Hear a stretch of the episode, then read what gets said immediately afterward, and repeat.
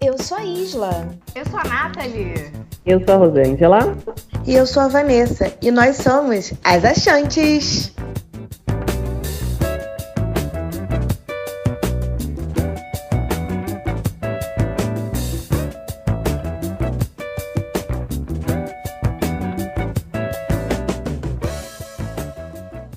Nessa segunda parte do episódio, vamos falar sobre solidão e solitude dentro dos coletivos e também dentro das relações afetivos sexuais, seja ela na presença de um companheiro ou companheira.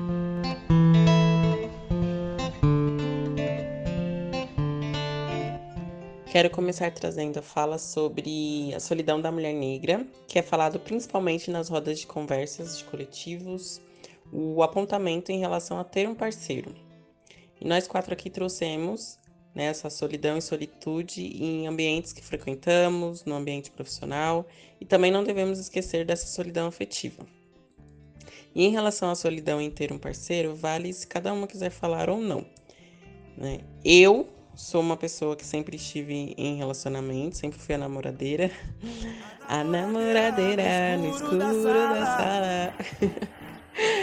Pode tirar essa parte se quiser. Ou não.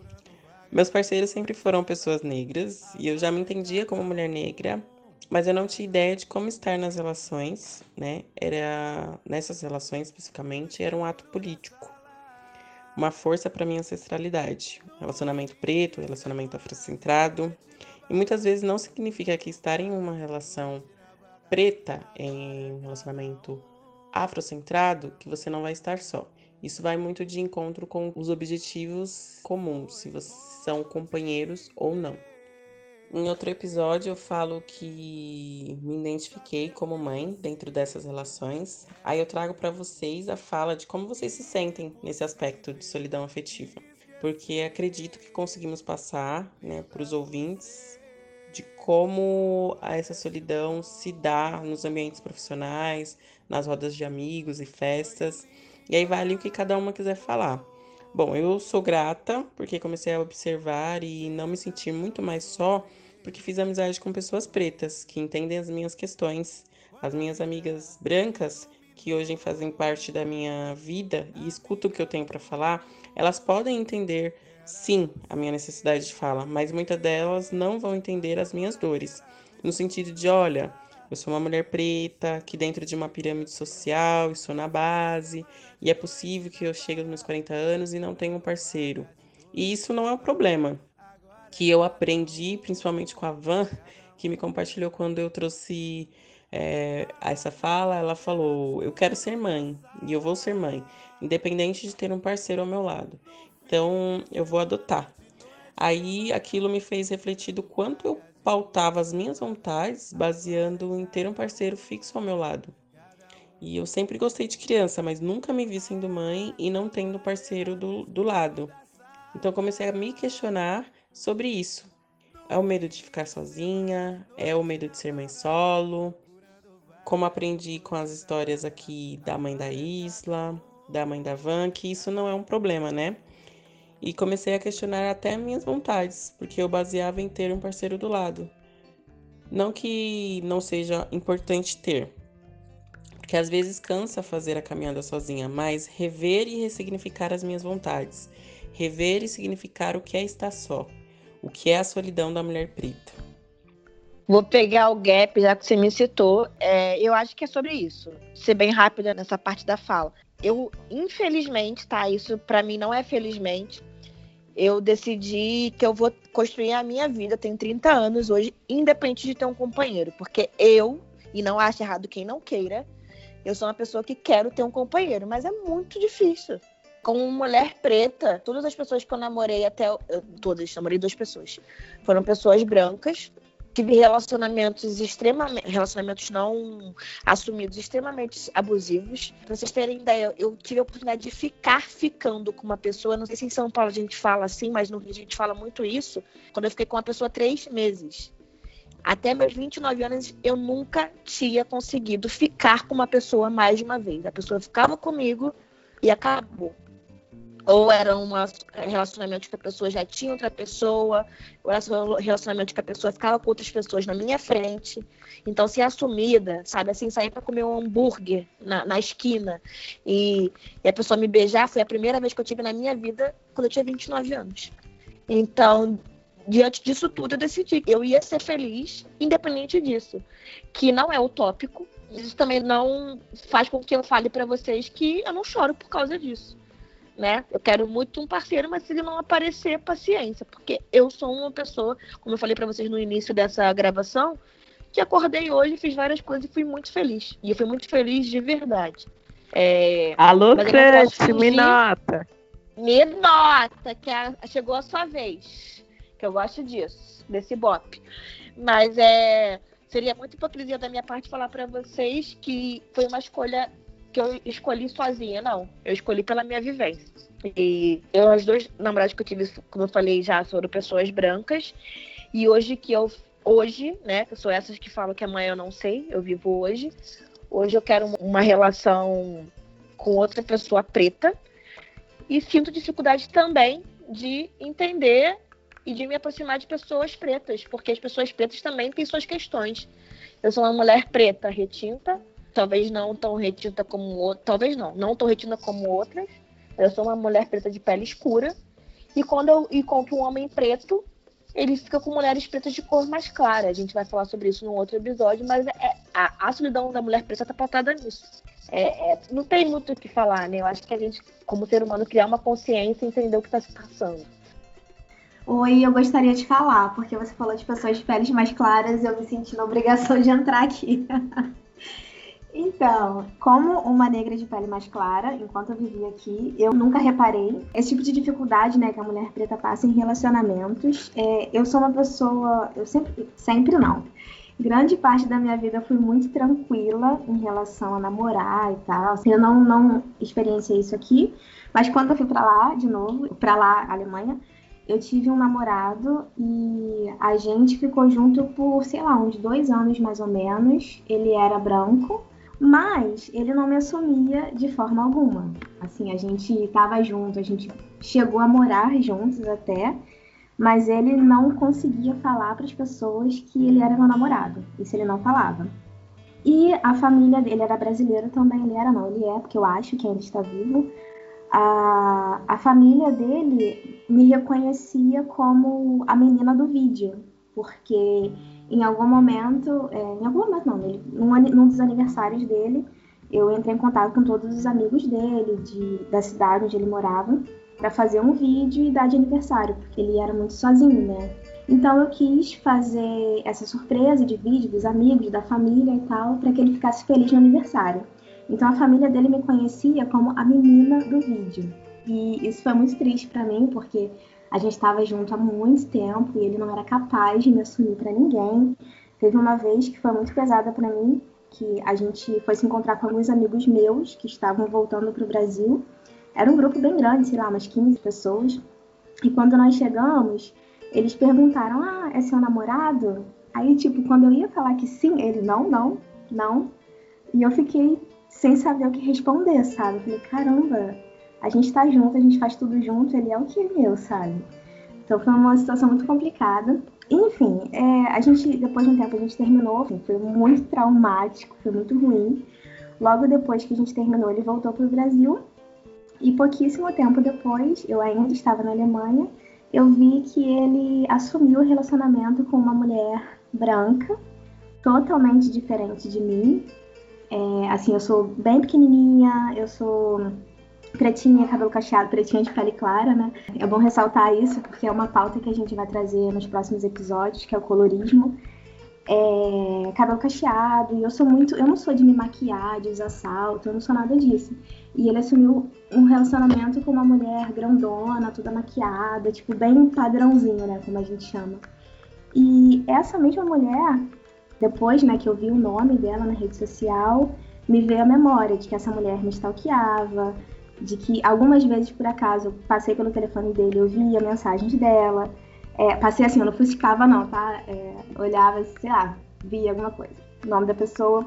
Nós tínhamos uma conta no Netflix e uma, eu e ele, uma vez eu abri e tava lá uma janelinha com o nome dessa pessoa e tudo isso me veio à memória depois. Ou seja, ele não podia me assumir porque ele já tinha uma mulher branca, né, no Brasil. E isso foi muito ruim, assim, foi muito complicado. E é esse o exemplo que eu venho trazer de relacionamento, né? Porque aqui no Brasil eu sempre morei com minha mãe e tal, então eram os relacionamentos meio de adolescente. E com ele foi o primeiro relacionamento de mulher adulta, né?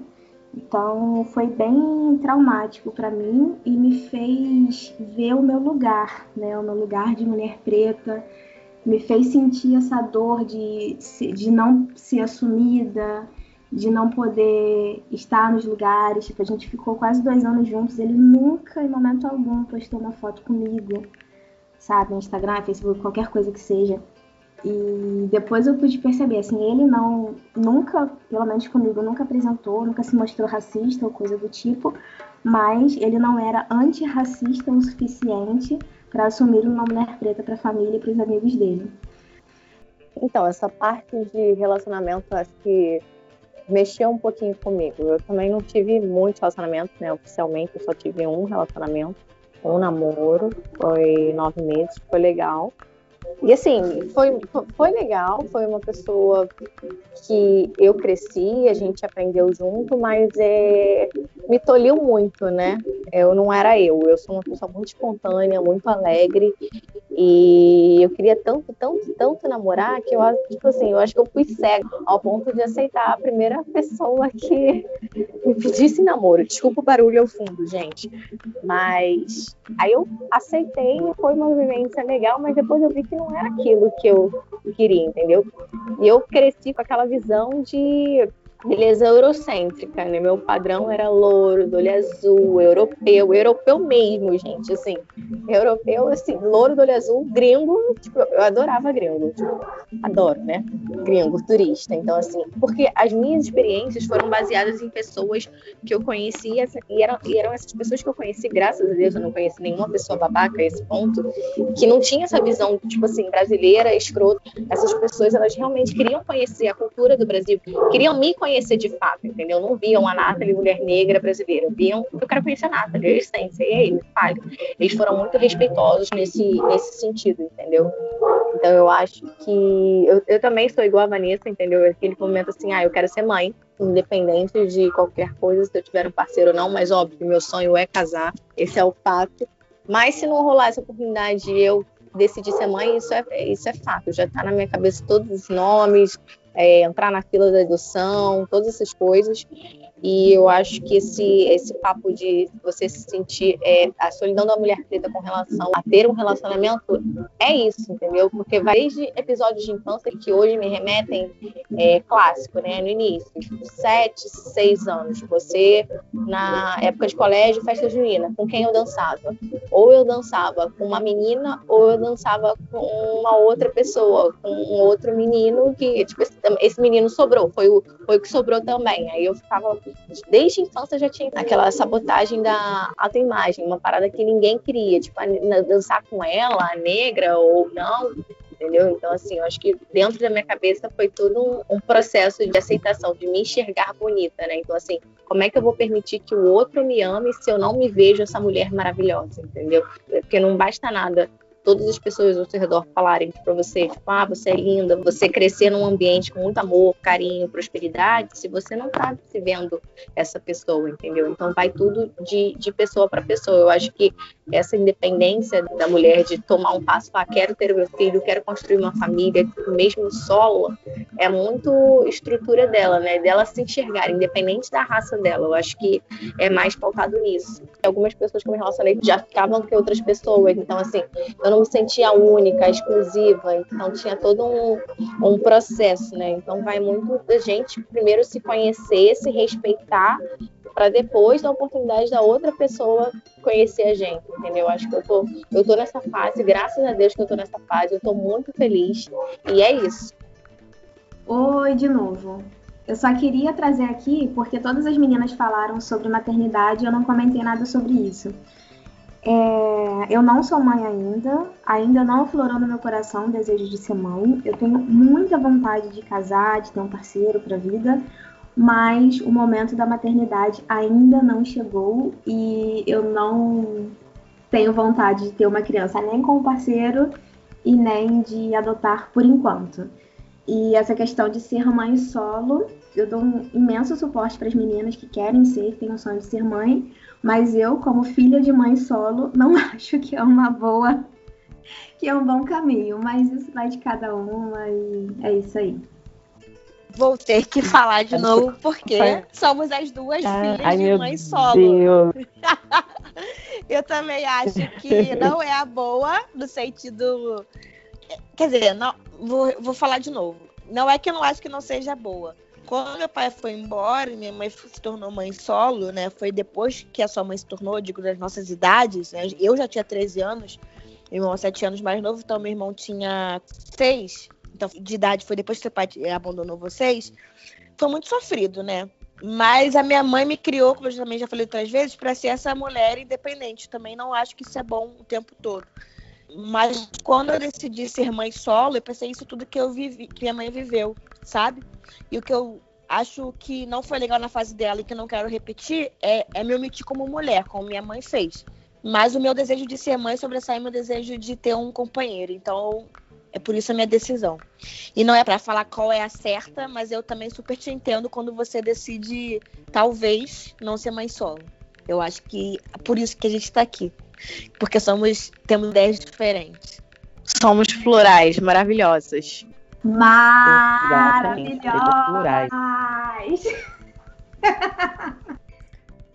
Axentes, para ir finalizando, eu quero falar um pouco da solidão nos coletivos.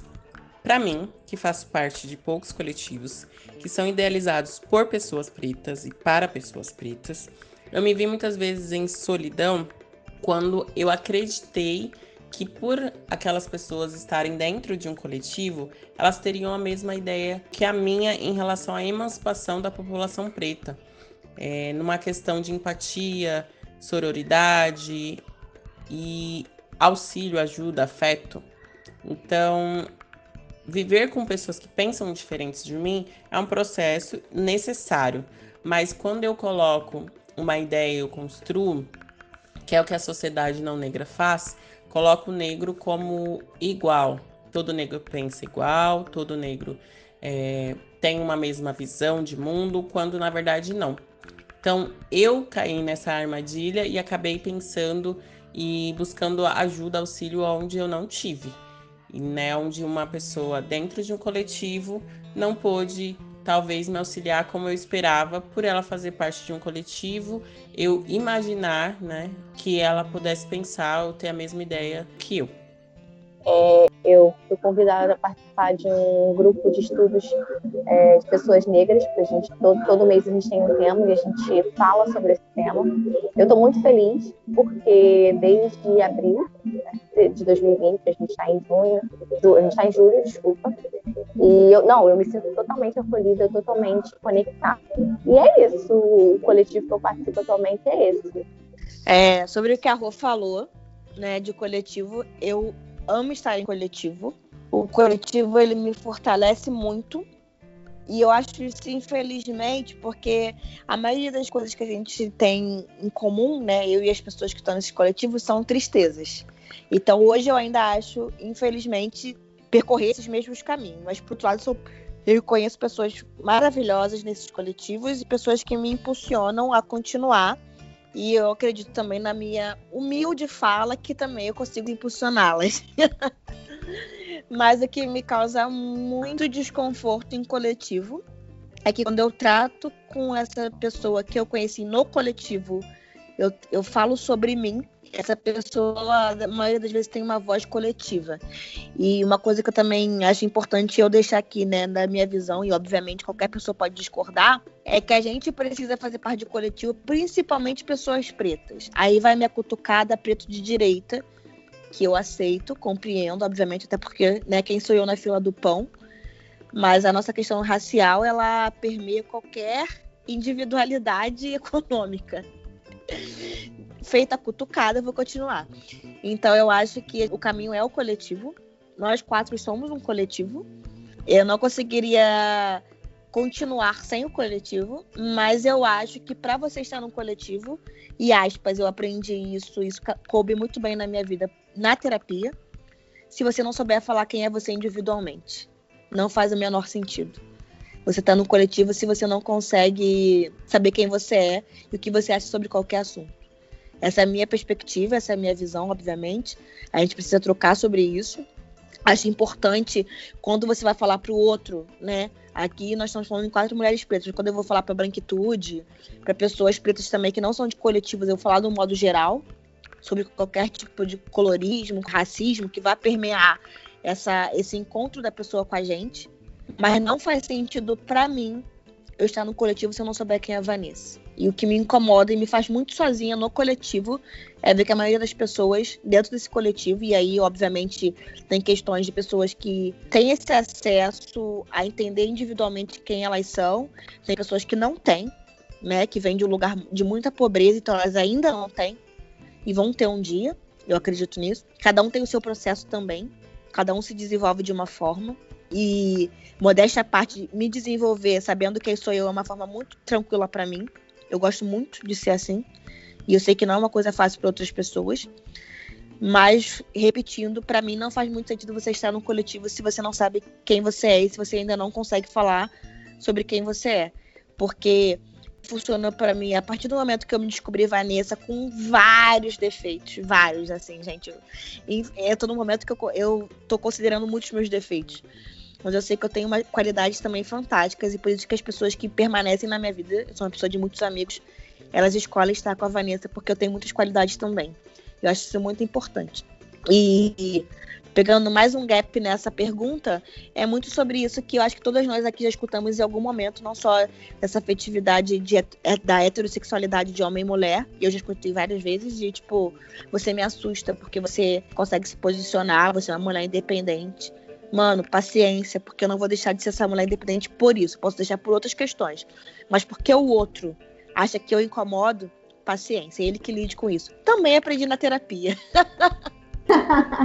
então, é muito providencial falar depois da Vanessa. Deixa eu te cortar, rapidinho. Ah. Amiga, tá muito bom falando pra Isla. Eu e você falando uma depois da outra, né? Porque a gente vai se alfinetando e tá tudo bem. Porque a gente tem as nossas maiores diferenças. Uhum. Então, eu sou uma pessoa muito individual.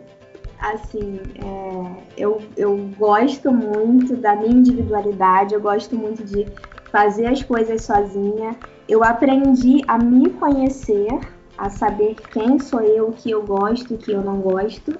É, apesar disso, eu também participo de alguns coletivos, eu estou incluída em alguns coletivos por prazer, alguns por obrigação mesmo. Mas alguns, alguns coletivos eu estou inserida por prazer e me sinto muito bem com eles. Há vários grupos de troca, principalmente grupos de mulheres. Eu sou uma feminista muito forte então, eu me sinto muito à vontade em coletivos de mulheres. É, agora, eu também estou muito engajada nessa questão racial, essa busca de ancestralidade, esse contato com, com as nossas raízes. Então, eu estou sim inserida em coletivos. Apesar de ser uma pessoa extremamente individual, a minha fala costuma ser coletiva. Isso é uma coisa que incomoda uma amiga muito próxima que eu tenho. e mas isso vem a questão de eu me conheço muito bem, eu estou bem comigo, eu não preciso. Isso na minha cabeça, tá? Não que isso seja certo. Eu não preciso me afirmar para as outras pessoas porque eu sei quem eu sou e ok, tudo bem com isso. Então, eu, Isla, não sinto a necessidade de expressar a todo momento o meu ponto de vista. Quando, na minha opinião, é necessário, quando eu vejo que o meu ponto de vista é essencial, que o meu ponto de vista vai fazer a diferença na vida de alguém, que a minha fala vai fazer a diferença na vida de alguém, aí eu faço questão de me posicionar e dizer com todas as letras o que eu penso. Porém, em geral, eu tenho uma facilidade muito grande de entender o outro. Eu sou uma pessoa que eu tenho muita empatia, então eu consigo, é, na maioria das situações, sentir o que o outro está sentindo de entender o que o outro está falando, então isso faz, consequentemente, que a minha fala seja mais coletiva. E eu não vejo muitas vezes a necessidade de expor o que eu sinto, de expor é, o meu ponto de vista, até porque eu não acho que o meu ponto de vista é absolutamente certo, né? É a forma que, para mim, faz sentido de ver a vida, mas não necessariamente vai fazer sentido para o outro. Então, nessa questão de, de coletivo e tal, a minha fala costuma sim ser muito coletiva. Entretanto, eu me conheço muito bem, o meu individual é muito claro para mim e por ele ser tão claro, eu não sinto a necessidade de ter que falar, porque como ele é muito claro para mim, eu imagino que os outros também consigam entender, o que não acontece. E uma das coisas que é muito difícil é uma pessoa me conhecer de verdade. é extremamente difícil, porque eu sou aquelas pessoas que geralmente está rindo, que tá de boa, que trata todo mundo bem. Então é muito difícil saber quando eu tô triste, quando eu tenho algum problema. Mas quando eu sinto a necessidade de falar sobre isso, eu tenho as pessoas certas, que eu me sinto confortável para dizer o que me incomoda, o que me deixou triste. É, a terapia me ajudou muito também em relação a isso. Todas comentaram sobre, sobre terapia, eu também faço. Sou muito grata ao universo por me permitir fazer terapia, foi que, o que me ajudou a me entender, porque eu sou uma pessoa um pouquinho complexa em relação a sentimentos. Eu não gosto de me expor, eu não gosto de me mostrar. E, consequentemente, é difícil de falar sobre a isla de verdade, né? Então, eu sou aquela pessoa sorridente, brilhosa, cheia de glitter por fora, mas por dentro é uma caixinha com 15 milhões de chaves que até hoje ninguém conseguiu abrir todas, né? Eu, eu já consegui, graças à minha terapeuta maravilhosa, mas eu não eu não sinto desejo de mostrar essa carta para todo mundo, eu não tenho vontade de abrir esse livro para todo mundo, e é uma opção minha e tudo bem. Existem pontos onde eu vejo que, sei lá, uma experiência, um conselho, se é que eu sou capaz de dar algum conselho, quando eu percebo que isso vai fazer a vida de outra pessoa melhor, eu faço com todo carinho, com todo amor e respeito. Mas se não, eu falo sim de uma, de uma forma coletiva, até porque eu tenho essa, essa sensibilidade de entender outra parte.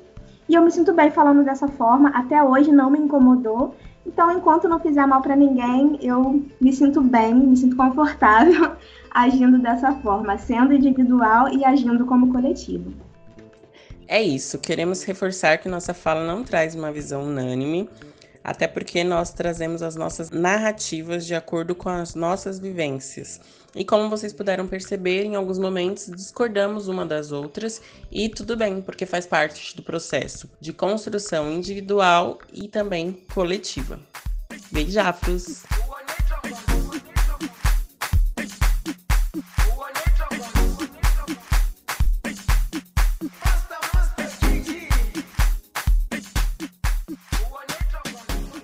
A dica de hoje é o filme Estrelas Além do Tempo, um romance, drama.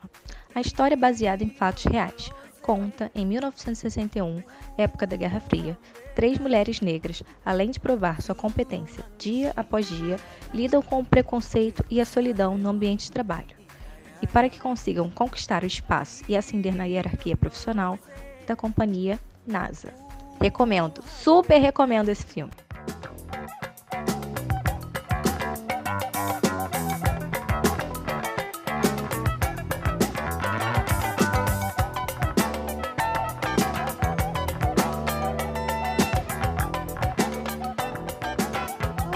Sua maravilhosa, seu maravilhoso.